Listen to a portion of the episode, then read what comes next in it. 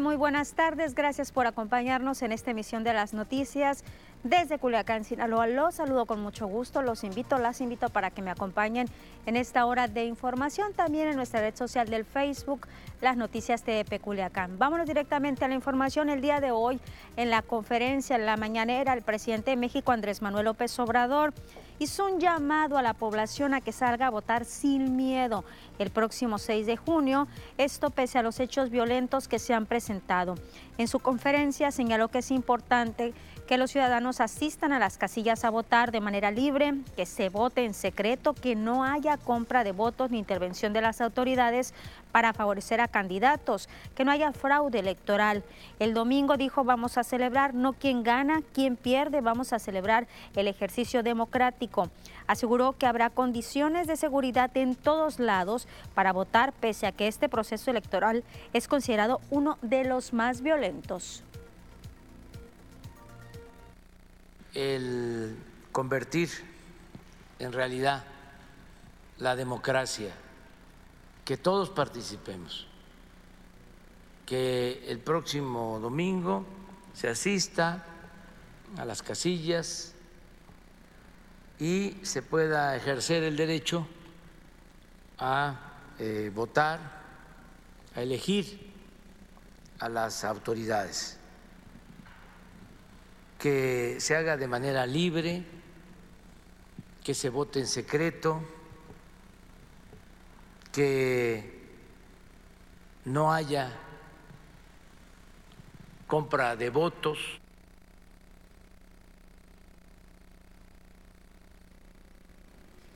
Pero ¿qué dicen las personas? ¿Van a salir a votar el próximo domingo? ¿Ya identificaron su casilla? Esto fue lo que contestaron. Veamos. ¿Usted va a votar? Sí. ¿Ya sabe, ¿Ya sabe dónde le tocó votar? Mm, Ya sé dónde me tocó, pero no me sé la, la, calle, pues, porque está a la otra cuadra de mi casa, pero no sé cómo se llama la calle. Pero Pero lo importante la tiene- casilla en qué casa está. Este Dios dirá si llegamos a ese día y podemos, claro que sí. ¿Ya tiene ubicada la casilla donde le toca votar usted? Sí. Sí, me queda a tres cuadras de, de mi casa. No, no puedo ir a votar porque yo trabajo y no me dan permiso ahí. No me dan permiso porque soy velador. El velador pues, lo- no puedo dejar solo. Por eso no, no, no voy a poder votar. Pero si hay alguien que me cuida, mejor sí voy. Pero me toca en Villa Bonita. ¿Usted ya sabe la casilla donde le tocaría votar? Sí, en, Villa- en Villa Bonita. Ya tengo la credencial. Sí. ¿Ya tiene ubicado el lugar donde le corresponde? Ahí la 10 de mayo. Sí. Sí voy a votar ahora el domingo 6 de julio. ¿Y ¿Tiene ubicada ya la casilla donde le aquí toca? en la José Ortiz de Domínguez. Pues sí. Sí. ¿Todavía no ubicas la casilla donde te toca? Pues digo para Salvador Alvarado, no sé, la verdad, no sé dónde va a estar. Sí, claro que sí voy a votar. ¿Ya tienes ubicada la casilla donde te toca? No, todavía no. Ok. Es la primera vez que voto. Y hoy, primero de junio, es Día de la Marina. Con motivo de ello, el candidato de Morena Paz al gobierno del estado de Sinaloa, Rubén Rocha, encabezó el homenaje a los marinos y pescadores caídos a bordo de alrededor de 25 catamaranes y panga. Estuvo acompañado por vecinos de Altata y otros campos pesqueros como las Aguamitas, Dautillos, Las Puentes y El Castillo tras arrojar al mar una ofrenda floral en honor a marinos y pescadores caídos. El candidato de la Alianza Morena Paz, Rubén Rocha, afirmó que la estructura de ambos partidos ya está lista para cuidar el voto el 6 de junio, que les va a dar el triunfo. En otro tema, se le preguntó de las encuestas. Consideró que la encuesta del financiero, que le da 59% de aceptación al presidente Andrés Manuel López Obrador, va a impactar al electorado en Sinaloa a favor de Morena. Es fundamental eh, los RG, los representantes generales, que los acompañará un eh, abogado. Y esto tiene que ver mucho con, hay en unos lugares del, del Estado que hay personas muy proclives a andar comprando votos y los abogados van a ser fundamental. Que, que no olviden los que compran votos que eh, eso es fraude electoral y el fraude electoral está tipificado como delito grave nosotros vamos a denunciarlos al que esté, se configura el delito y van a ir a la cárcel. Y en lo que fue su última rueda de prensa como candidato de Movimiento Ciudadano al gobierno del estado de Sinaloa, Sergio Torres, dijo que pidió al IES, al gobernador, a la Delegación de Programas Sociales en Sinaloa, a los gobiernos municipales de Sinaloa que garanticen una jornada electoral limpia el próximo 6 de junio. Tengo confianza en que sea una jornada limpia, transparente, serena y libre de violencia. Yo confío en la autoridad electoral, pero sobre todo, en lo que más confío son en los funcionarios de casilla, que van a ser amigos de ustedes, familiares de ustedes, sinaloenses ejemplares que están regalando ese día a favor de la democracia. Yo he pedido a los tres órdenes de gobierno que nos garanticen, como lo dije ahorita, elecciones limpias. Obviamente el gobierno, los tres órdenes de gobierno, tienen que hacer su trabajo. Es un día de mucho trabajo para darle protección a los de la casilla, protección de seguridad que va a votar, porque yo lo que quiero es que la gente salga a votar. Yo quiero que haya una participación ciudadana alta y sobre las declinaciones que han hecho candidatos a favor de otros partidos. Habló en específico del caso de Gloria González del PT, quien invitó a favor de Mario Zamora de la coalición Va por Sinaloa. Sergio Torres dijo que eso ya estaba arreglado desde antes del segundo debate.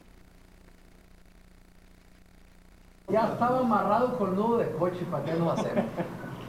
Eso ya estaba planeado. El Mario anda buscando declinaciones, nosotros andamos buscando votos. Entonces, tiene más declinaciones que votos a su favor, entonces esto se gana con votos, no con declinaciones. Entonces, la verdad es un acto desesperado y ahí se ve pues que Mario sabe que no va a ganar, que no tiene con qué. No hay otra explicación ni otra lectura. Sabe que está en la lona y él sabe porque lo escucha y se lo dicen en su cara que la gente le dice que el PRI no va a ganar. Mario Zamora cerró campaña en Guasave. Mario Zamora Gastelum dijo sentirse en casa, donde el 4 de abril arrancó su campaña y es claro que el 6 de junio se va a fincar el triunfo de un Sinaloa que quiere ver hacia el futuro. Justo al momento del evento, frente a la gente de Guasave, la empresa Arias Consultores publicó su última encuesta de intención del voto, poniendo a Mario Zamora con el 47.3% de las preferencias, muy por arriba del otro candidato. Con toda la seguridad de que los compromisos serán cumplidos durante su gestión como gobernador, recordó que para Guasave habrá una histórica obra de pavimentación de calles, contará con una sala de terapia intensiva, se va a ampliar el malecón y tendrán los beneficios de los programas de apoyo social pasó al frente a todos los candidatos de la Alianza Va por Sinaloa pidiendo el voto para la fórmula completa para trabajar en equipo por Sinaloa. Aquí en Guasave arrancó nuestra campaña.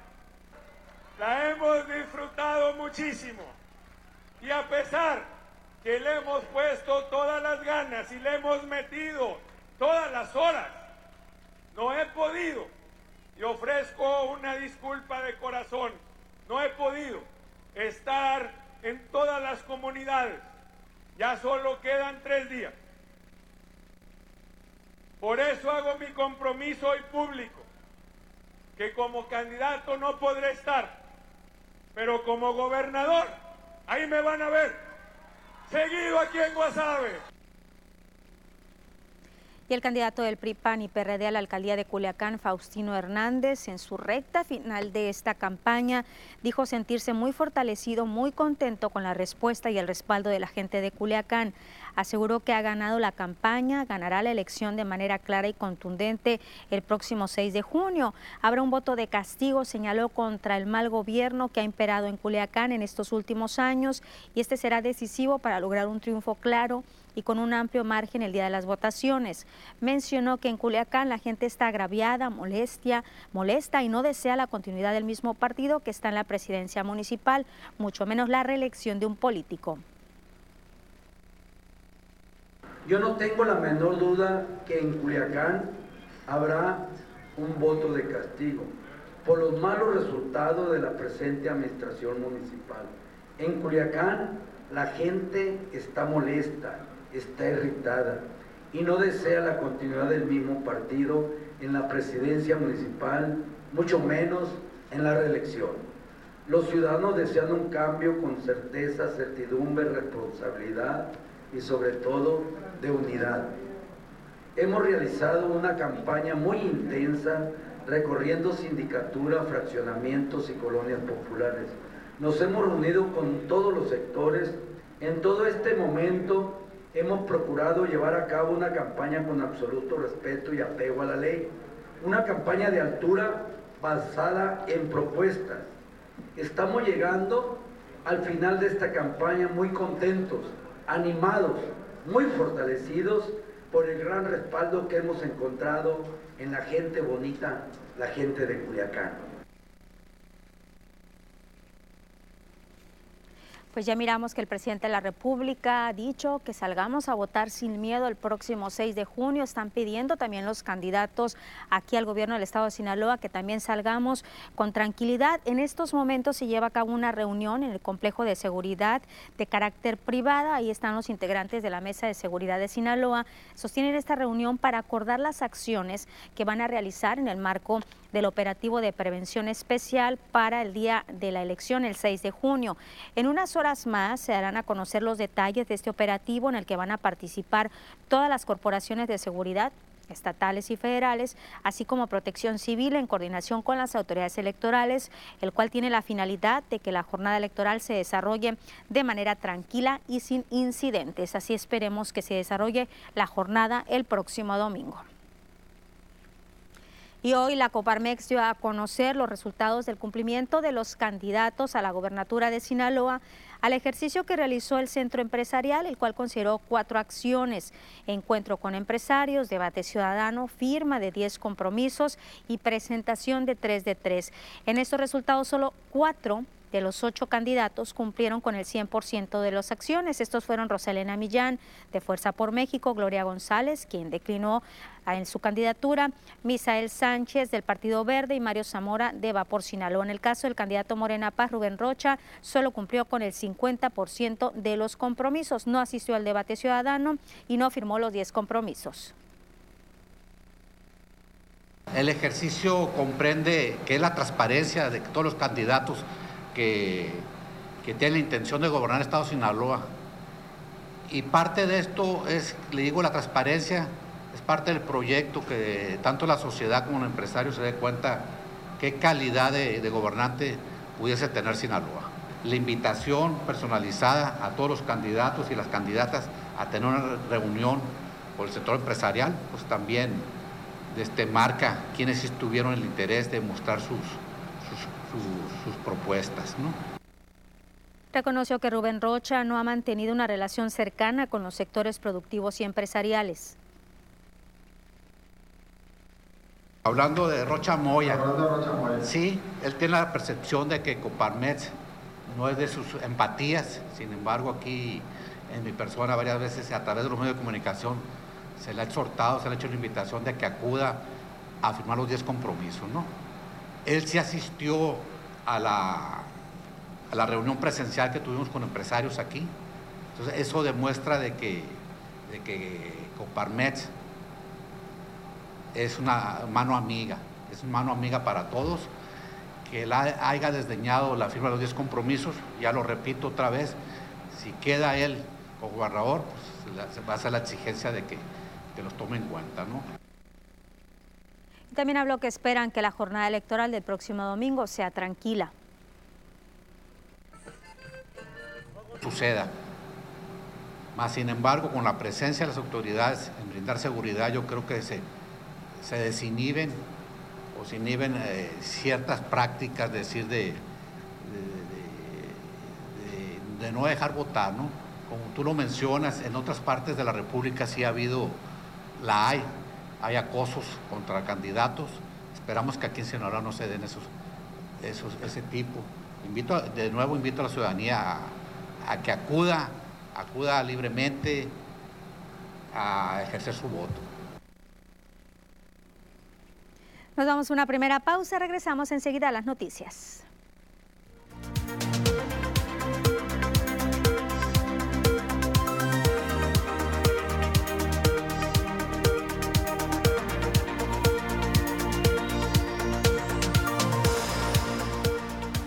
Comentarios en el Facebook. Anel Chaides dice, los menores de edad podrán entrar a las casillas el domingo. No han hablado de parte del IES y del INE referente a los menores de edad, solo han dicho que se va a aplicar y esperemos que sí se aplique un protocolo estricto en cuanto a las medidas de sanidad. Yo creo que ahí ya lo van a dejar a consideración de los padres de familia si lo llevan o no, pero pues bueno, será mejor que se queden en casita los niños. Mari Rosy García, ya no te soportamos, por favor, ya no sé a quién se refiere, si a mí, si a los candidatos, si al presidente, si al presidente de Coparmex, no lo sé, pero bueno, ya no soporta, dice. Yolanda Pérez Aguayo dice, él es Sergio Torres Félix.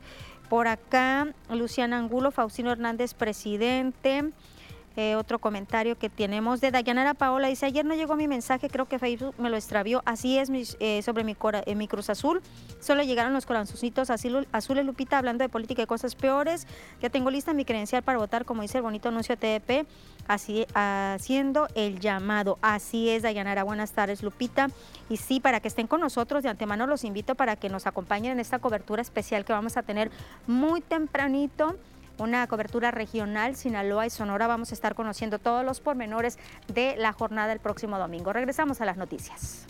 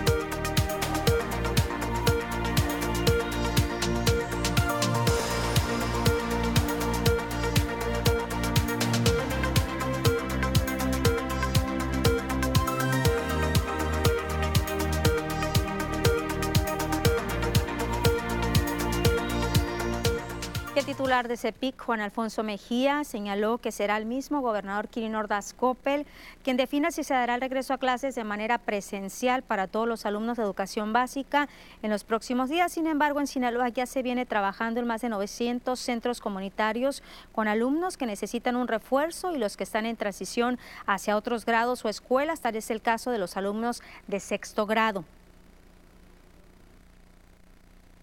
Dependerá del gobernador. Eh, cuando él se pronuncie. En todo caso, nosotros estamos construyendo una ruta que nos permite eh, mantenernos o eh, sumarnos a como lo decida el gobernador. ¿Por qué podemos hacerlo gradual en Sinaloa? Porque nosotros tenemos nombres de niños y niñas con apellido de los cuales hemos identificado que necesitan un apoyo particular. En algún momento llegamos a tener en Sinaloa 32 mil alumnos desvinculados y de esos 32 mil hemos recuperado 19.328 durante los últimos cuatro semanas. Y luego tenemos 38 mil niños que tienen puntajes académicos si se calificara como normalmente se hace, eh, alrededor de por debajo del 6.9. Que eso de, eso se trata. Más que el título, si regreso o no regreso, al final de cuentas aquí en Sinaloa lo estamos haciendo gradual y lo estamos haciendo focalizado, teniendo en cuenta que lo más importante es cerrar un ciclo escolar de acuerdo a las condiciones de las familias. La secretaria de Educación Pública, Delfina Gómez, aseguró que hay violencia familiar en algunos hogares, por lo que es necesario el regreso a clases presenciales, porque la escuela es una lucecita de seguridad emocional para los menores. La titular de la SEP recordó que el regreso a clases presenciales para el próximo 7 de junio es voluntario, no se obliga a nadie. Explicó que casi medio millón de alumnos de los distintos niveles escolares ya volvieron a las aulas en siete estados desde el pasado mes de mayo. Y ya estamos en plena temporada de huracanes aquí en el Pacífico. Ya está listo el Instituto Estatal de Protección Civil para atender emergencias, para casos de prevención también. Francisco Vega dijo que para el Pacífico Sur hay pronosticados 20 fenómenos meteorológicos. El director del Instituto Estatal de Protección Civil señaló que hay mucha comunicación con otras autoridades de gobierno. Han hecho recorridos, han solicitado a todas las dependencias que todas las acciones se hagan, que se hagan tengan perspectivas de riesgo.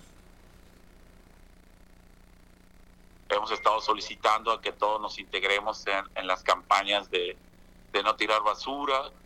Le hemos pedido eh, al, sector, en, este caso el sector alimenticio, donde participan mucho la Secretaría del Bienestar, Sol, este, el DIF, se cuente con, una eh, reserva estratégica de, víveres, de, alimentación, de cobijo. Eh, Y cambiando de tema, el presidente de México, Andrés Manuel López Obrador, afirmó que ya ha habido arrestos por el caso del asesinato de Alma Barragán, quien era candidata de Movimiento Ciudadano a la presidencia municipal de Moroleón en Guanajuato.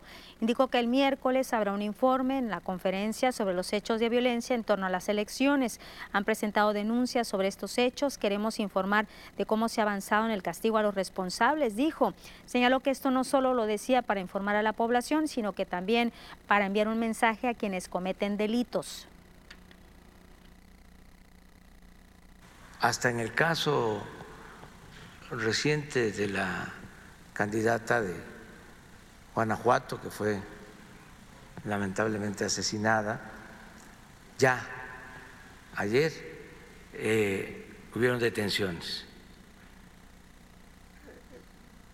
Entonces, eh, esto lo digo no para eh, solo informar eh, de cómo estamos actuando. Lo digo porque eh, a los que se portan mal les puede llegar ante la desaparición del vocero Yaqui de Sonora, Tomás Rojo, ocurrida desde hace cinco días. El gobierno trabaja para encontrarlo, indicó López Obrador. El mandatario apuntó que se han llevado acciones desde hace algunos días y desde la Secretaría de Gobernación se ha contactado ya a los familiares del activista. Desde hace algunos días han habido reuniones con los familiares, ayer todavía en gobernación, y se ha iniciado la búsqueda. Estamos eh, trabajando con ese propósito y estamos eh, aplicados para encontrar a este dirigente, que sí, en efecto, fue este, reportado como desaparecido y estamos en eso. Y el Congreso del Estado acordó citar a comparecer al secretario de Administración y Finanzas, Luis Alberto de la Vega, a la secretaria de Transparencia y Rendición de Cuentas del Gobierno del Estado, María Guadalupe Jan Rubio, para que expliquen la omisión de presentar al Congreso el plan de desincorporación de aeronaves contemplado en la ley de austeridad aprobada en el 2019. De igual forma, para que informen de la omisión en relación al uso de las mismas aeronaves para los fines esenciales que la ley dispone. En la sesión ordinaria de hoy, el Pleno aprobó por mayoría este punto de acuerdo de urgente y obvia resolución presentado por el diputado Jesús Ramón Monreal Cázares.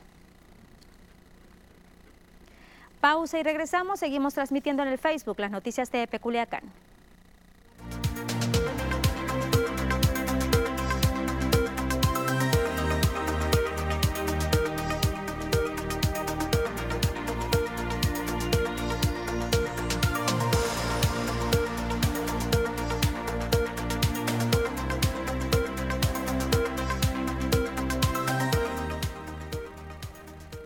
Y seguimos transmitiendo en el Facebook. Gracias a todas las personas que se están comunicando con nosotros a través de nuestra red social, todas las personas que nos están mirando. Está a su disposición. Si quieren hacer algún comentario, nos pueden hacer con toda la confianza, opinar de qué esperar del próximo domingo, si van a salir a votar o no. Es muy importante que analicemos, si es que todavía no decidimos a quién le vamos a dar nuestro voto de confianza. Todavía tenemos días para analizar las propuestas que nos van a presentar, que nos están presentando y que nos van a seguir presentando los candidatos. El día de mañana ya se acaban las campañas electorales, pero aún así podemos nosotros ya analizar qué es lo que ellos nos están diciendo en este proceso, en estas campañas, las propuestas que tienen, las más convenientes, si han cumplido o no, si nos inspiran, inspiran confianza y sobre todo hay que acudir con todas las medidas de sanidad, hay que llevarnos nuestro cubreboca, incluso hay un comercial ahí que está pasando del IES y del INE que podemos llevar nuestra pluma, es válido si usted se siente insegura en ese aspecto por el crayón que dan las autoridades electorales, pues lleve su pluma, vote bien, voto útil, como dicen, voto a conciencia, voto libre y secreto, pero sí hay que acudir porque es un dineral lo que se gasta en el proceso electoral y más ahora en una jornada, la histórica de nuestro país. Regresamos a las noticias.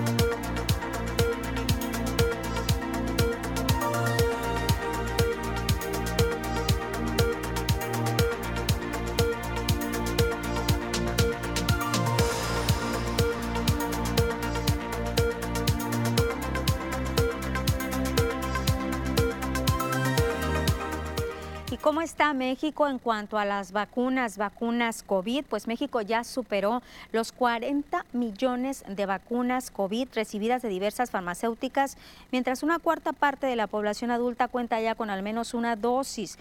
El canciller Marcelo Ebrard destacó que México tiene la producción envasado y llenado de la dosis de AstraZeneca en Ocoyoacán, en el Estado de México. Hay un convenio con dicha farmacéutica por 77.4 millones de dosis.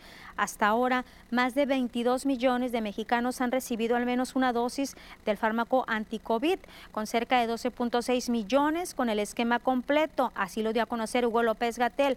México es el cuarto país del mundo con más muertes por COVID, con más de 223.500 decesos. El gobierno precompró 34.4 millones de dosis de la Pfizer, 79.4 de la AstraZeneca, 35 millones de Cancino, 24 millones, eh, millones de la rusa Sputnik, 20 millones de Sinovac. Eh, también estamos hablando de 51.4 millones de COVAX y 12 millones de Sinopharm. Somos el lugar 9 en el mundo en este momento en eh, millones de dosis administradas, lugar 9 es México. Vamos subiendo la semana pasada, como ustedes recordarán, les informe, estábamos en un lugar más abajo. Ya a partir de esta semana, México tiene la producción, el envasado y llenado de las dosis de AstraZeneca Y hoy inició en Culiacán la aplicación de la segunda dosis de la vacuna COVID, pues ya hay mayor tranquilidad para los adultos mayores de más de 60 años. El señor Mario Fabio López, de 77 años, señaló sentirse en calma, al igual que su esposa, sin embargo dijeron que es muy importante seguirse cuidando. Bueno, pues más tranquilo, más tranquilo porque está la cosa pesada. Entonces, sabiendo que ya está uno vacunado, cuando menos, pues ya hay una idea de que quizás se pueda uno salvar, que ya no le dé uno muy fuerte quizás. Entonces vale más estar protegido. La protección es muy importante. Mencionaron que la atención en el módulo de vacunación ubicado en el DIF de la calzada fue rápida y ordenada. Muy buena atención por parte de todos. ¿eh? Llega uno, le atiende los vigilantes, los demás, todos nos atienden muy bien. Invitaron a los demás adultos mayores a vacunarse y continuar con el esquema de vacunación, al igual que a la población en general. Deben venir, deben venir, que no se confíen mucho en la buena suerte, porque no sabe uno en qué momento se puede uno contagiar. No sabe uno si un familiar, un amigo, un vecino, alguien que le llega el mandado a la casa. ¿Ya hay más tranquilidad de que ya va a estar en Pues sí, ya, ya es cuestión, ya, ya la hizo uno. Lo mismo de cuidarse, porque ya no hay refacciones para estos modelos. Y la Secretaría de Bienestar dio a conocer que en Cozalá este 2 de junio inicia la vacunación de personas adultas de 40 a 49 años de edad. En adelante ya estaríamos hablando de Sinaloa municipio y de Cozalá. El miércoles 2 de junio será para rancherías, el 3 de junio para habitantes de la cabecera en un horario de 10 de la mañana a 4 de la tarde. En Cozalá se les va a aplicar la primera dosis de la vacuna Pfizer. Se recomienda llevar identificación oficial, el expediente impreso prellenado. Si aún a usted no se ha registrado, lo puede hacer en la página mivacuna.salud.gov.mx.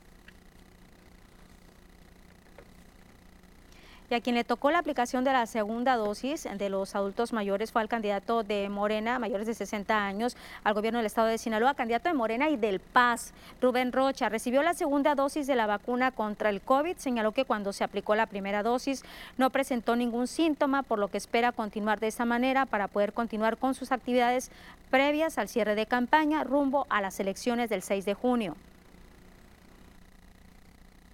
Pues muy bien, porque llegué y entramos, no había mucha gente, me tocó luego, y ya nos checó la doctora y nos dio de alta.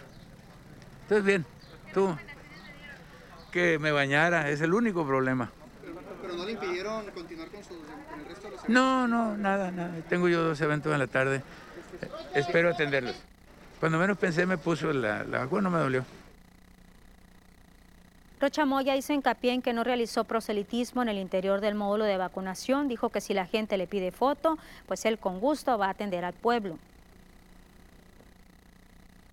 Sí, sí, ahí estuvo la gente muy amable, muy generosa.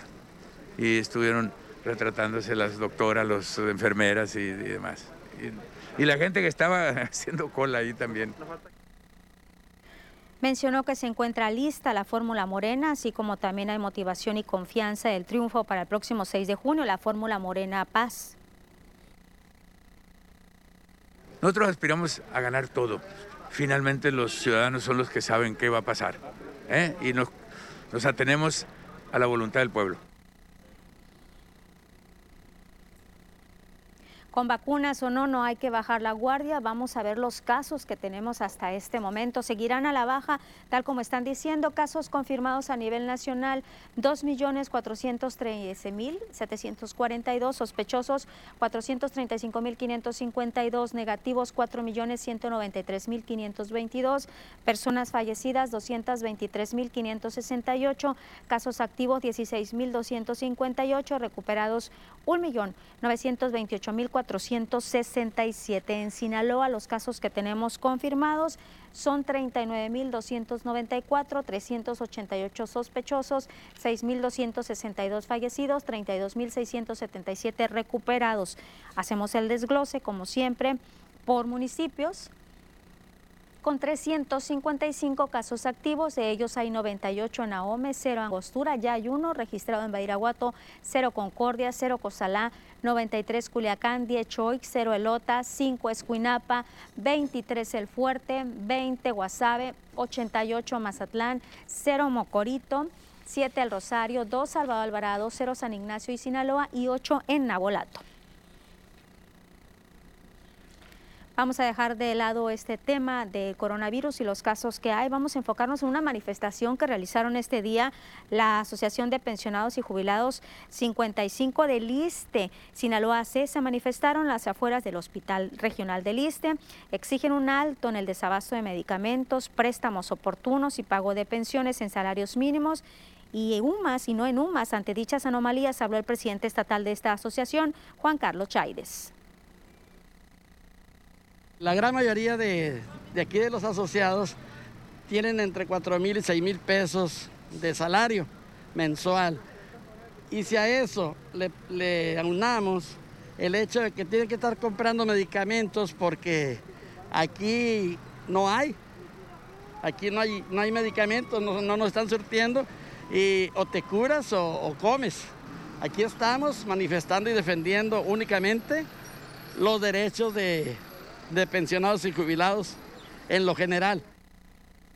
Por su parte, Rosalena Uría señaló que hay carencias en medicamentos oncológicos. Desde hace dos años son ellos quienes compran los fármacos para su esposo, quien padece cáncer de huesos. Mi esposa tiene comprando las medicinas del cáncer. Ya va para dos años, que vale cada caja cuatro mil pesos, la del cáncer de él. Y no hay, dicen que no. Aquí nos paramos y los echan para atrás, que no hay y no hay, que el mes que entra, que el mes que entra. Y así nos traen. Y pues no hay nada. Viene uno de Oquis, yo vine de Oquis ahora. Allá arriba. Ah, vine de Oquis, nada. No, no, está cabrón la cosa, no. La Oficina de Representación del IMSS en Sinaloa capacitó a su personal a través del curso Combate de Incendios a Fuego Real. Jesús Rosario Medina, jefe del Departamento de Conservación y Servicios Generales, mencionó que el objetivo del curso fue proporcionar a los participantes los lineamientos técnicos normativos para la salvaguarda de los trabajadores y usuarios. Los integrantes de las Brigadas de Combate de Incendios y o Búsqueda y Rescate se prepararon en temas como teoría del fuego, procedimientos de búsqueda y rescate, combate de incendio en áreas abiertas y confinadas con equipo portátil, uso y manejo de líneas de agua, aplicación de procedimientos de búsqueda y rescate de lesionados, entre otros. Nos vamos a pausa, al regreso información deportiva.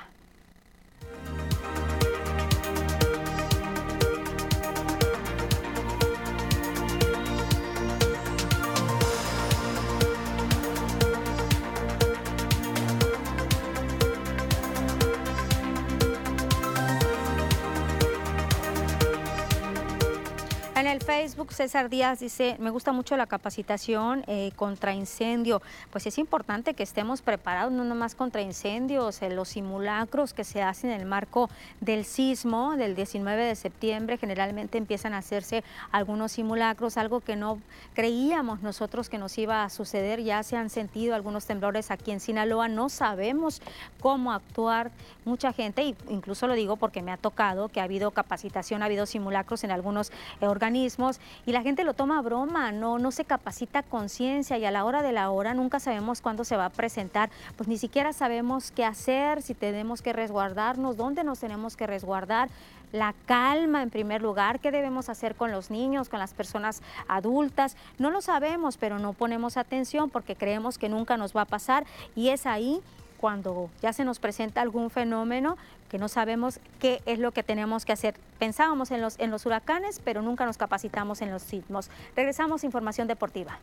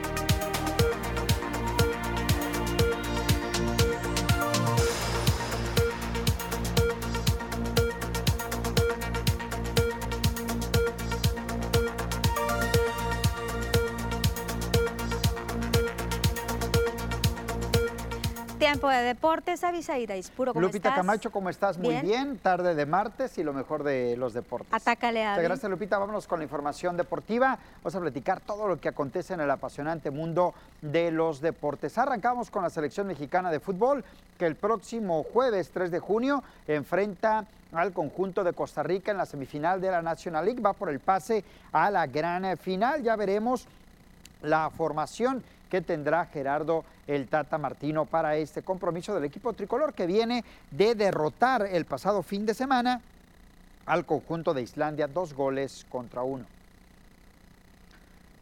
Un evento que se realizó en nuestro país anunciando la Copa Qatar. Bueno, pues se tocaron temas importantes. Ahí estuvo, estuvieron los eh, mandamás de la Federación Mexicana de Fútbol, el caso de John de Luisa, en lo que fue esta presentación, donde se tocaron temas importantes, sobre todo el de la Copa del Mundo del 2026, la cual será compartida por México, Estados Unidos y Canadá. Ahí habló el mandatario de la Federación Mexicana de Fútbol al respecto de esa Copa Mundial. Vamos a escuchar qué fue lo que dijo.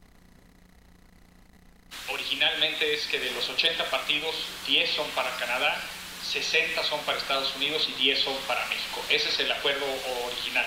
Ahí en ese comité eh, se determinará finalmente cuántos partidos le tocan a cada uno de los países. La propuesta que nace de eh, este comité organizador antes del 2018 son 10, 10 y 60, eso fue lo que negociamos internamente. Vámonos a la final femenil de vuelta de la Liga MX entre Tigres y el equipo de Chivas. Las felinas se apuntaron la victoria, cinco goles contra dos, quedándose con el marcador global de 7 por 3. De esta manera, Tigres es eh, bicampeona, son bicampeonas de la Liga MX y además ganan su cuarto título para consolidarse como las más ganadoras en el fútbol mexicano femenil. Vamos a la actividad del béisbol de las grandes ligas. El sinaloense José Urquidi subió a la lomita con los Astros de Houston, que se apuntaron la victoria 11 carreras contra dos sobre los Medias Rojas de Boston. El Mazatleco lanzó por espacio de seis entradas para tres imparables, una carrera, una base y nueve ponches. Ganó el partido para dejar sus números en cuatro ganados, dos perdidos y una efectividad de 3.02. Función de Vox TVP el próximo viernes 4 de junio. Vamos a ver algo de Israel Bernal, quien va en esta función.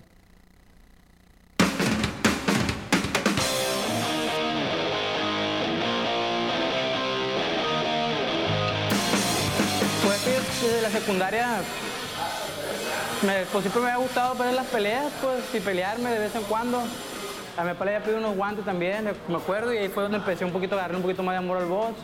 Pues mi familia y amigos siempre me han estado apoyando porque pues, son mis compañeros, pues, los de la cuadra, los de la escuela, mi padre, mi madre. Aunque a mi madre no le gusta tanto pues, que, yo pelee, pues por cuestiones de que van a lastimarle a su hijo, pues soy su consentido, quien dijera, ¿no? pero, pero pues sí, me cuida la familia, siempre va a proteger a la familia, pues. Por ejemplo, a mí siempre me ha gustado mucho el estilo de pelea de Julio Chávez Papá, porque ha sido alguien que ha puesto un nombre muy en alto de México y, y no, no, no me le comparo nada, pero me gustaría llegar a esas alturas a mí también. Vamos a ver un Israel boxeador un poco más inteligente y, un poco más pulido en las cuestiones de las peleas que han pasado, hemos notado detalles que, nos, que no, no nos han estado rindiendo igual. Y esos son los que tenemos que pulirlos, tenemos que ir puliendo, por ejemplo, mi guardia, irla puliendo y ir mejorando un poco en el golpeo para tomar un poco de más fuerza y, y dañar más al rival al momento de golpearlo y contragolpearlo. Pues espero un rival que me va a aguantar de todo arriba, pero ya tengo pensado más o menos cómo ir, ir golpeándolo abajo para irlo mermando. No espero, no espero el knockout se va a dar solo y espero lograrlo nada más.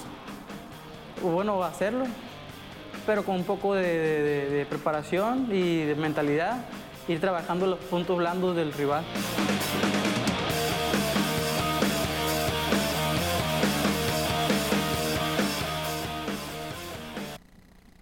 Les recuerdo la función de Vox CBP, la tercera edición se va a desarrollar el próximo 4 de junio. Puede seguirla a través del 10.1 o bien eh, de manera presencial adquiriendo los boletos al 713-0190. Carlo Ancelotti es el nuevo director técnico del Real Madrid. Hoy fue anunciado por la mañana. Lupita, la información deportiva. El equipo Real Madrid. El Oye, Real Madrid, los interesados entonces pueden ya adquirir los boletos. Ahorita diste los números telefónicos y recordar que siempre eh, se aplican las medidas sanitarias. Como es importante que no se olvide. Hay protocolos de salud, por supuesto, el gel eh, antibacterial, el cubrebocas en todo momento, por supuesto, y la capacidad, pues limitada, ¿no? Para que hablen a esos números telefónicos, ahí les dan ya la explicación, el costo también Exacto. de los boletos. ¿Te quedas conmigo en el Facebook? Nos vamos a pausa.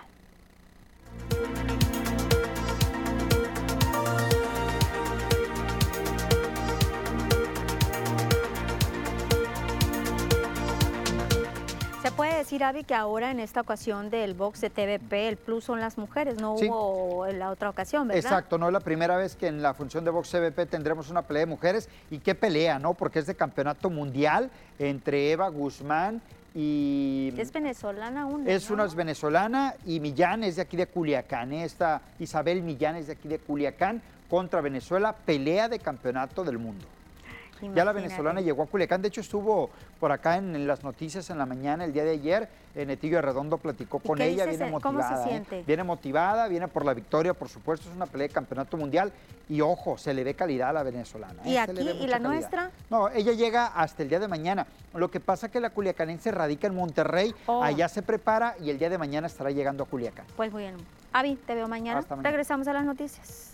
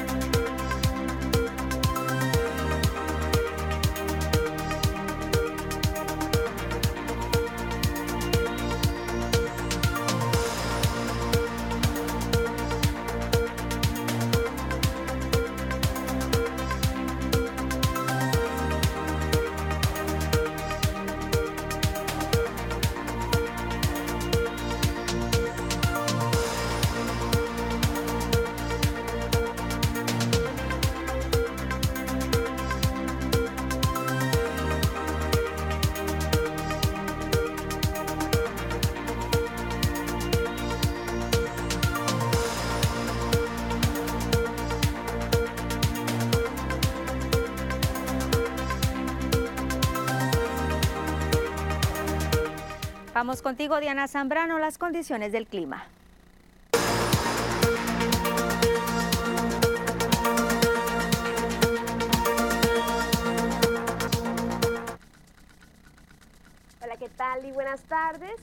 Bienvenidos aquí al reporte meteorológico. Qué gusto acompañarlos en esta tarde de martes, casi mitad de semana. Damos inicio con el mapa nacional para conocer las temperaturas actuales en algunos puntos importantes del país, comenzando por la frontera en Tijuana, actualmente con un cielo despejado y 22 grados. La Paz el día de hoy se mantiene con 31 grados, al igual que en Guadalajara. Acapulco continúan las fuertes lluvias con 33 grados y ya para finalizar, más al sur con Mérida, aquí tenemos temperatura que llega hasta los 35 grados.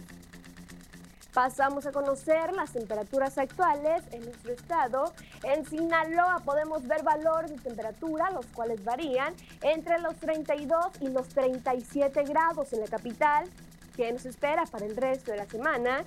Comenzando en el puerto de Mazatlán, aquí tenemos una semana muy despejada, las máximas que se van a mantener en los 32 grados para el puerto de Mazatlán. Y en la capital de Sinaloa, Culiacán, el día de hoy se mantiene caluroso con 37 grados. Mañana miércoles tenemos una máxima que alcanza los 36 grados. Se mantiene para jueves y viernes con cielos despejados para la capital. Ya en el sector de Guamuchi, actualmente con 34 grados, la condición de cielo mayormente despejada se mantiene para el resto de la semana. Las máximas que van a llegar hasta los 38 grados para el sector de Guamuchi. Más al norte, en Guasave, actualmente con 35 grados, se mantiene como máxima para el día de mañana con condiciones de cielo despejadas y soleadas para el resto de la semana. Ya las mínimas que van a variar entre los 20 y los 25 grados para Guasave.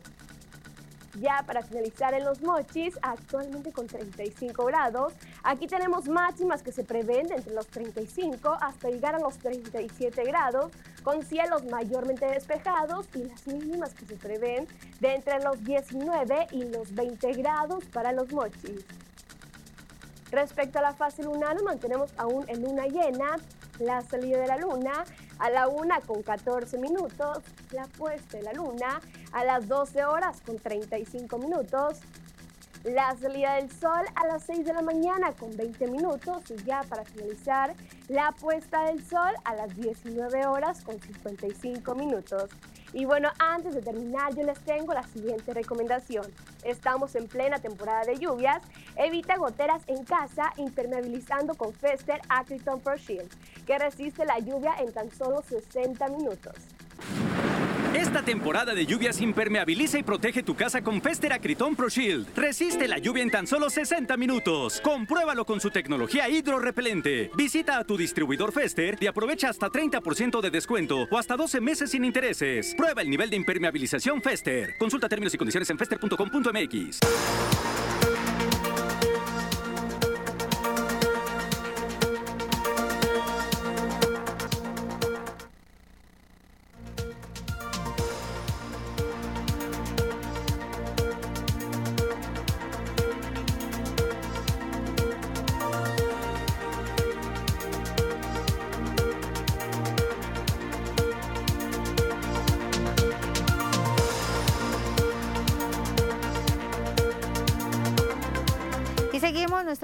parte con nuestros amigos del Facebook, pues saludando a todos eh, que nos están acompañando, todas las personas que están mirando el video, decirles, preguntarles, ustedes como padres de familia, ¿ya decidieron si van a mandar a sus hijos a clases el próximo 7 de junio?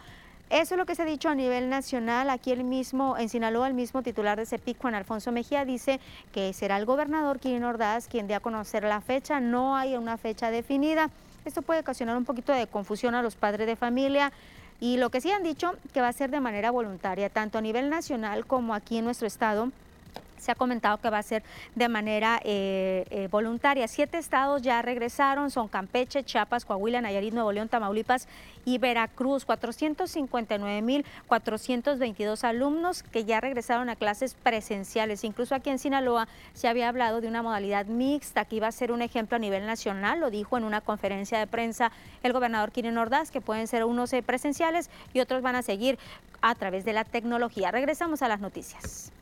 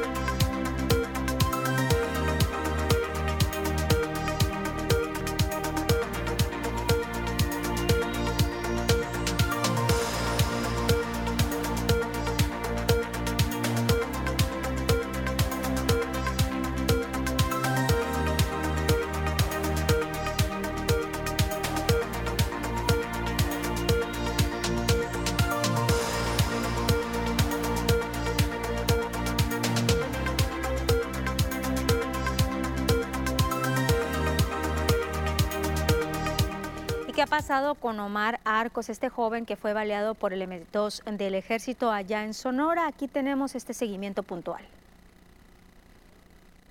El juez Aníbal Castro, que está en el Centro de Justicia Penal Federal en Hermosillo, Sonora, y quien lleva el caso de Omar Ulises Arcos Moreno, el joven baleado por el ejército en el desierto de aquel estado el 27 de marzo pasado, Le ha quitado la acusación de homicidio en grado de tentativa contra los soldados, pero hasta ahora le ha dejado los cargos de portación de arma y cargadores.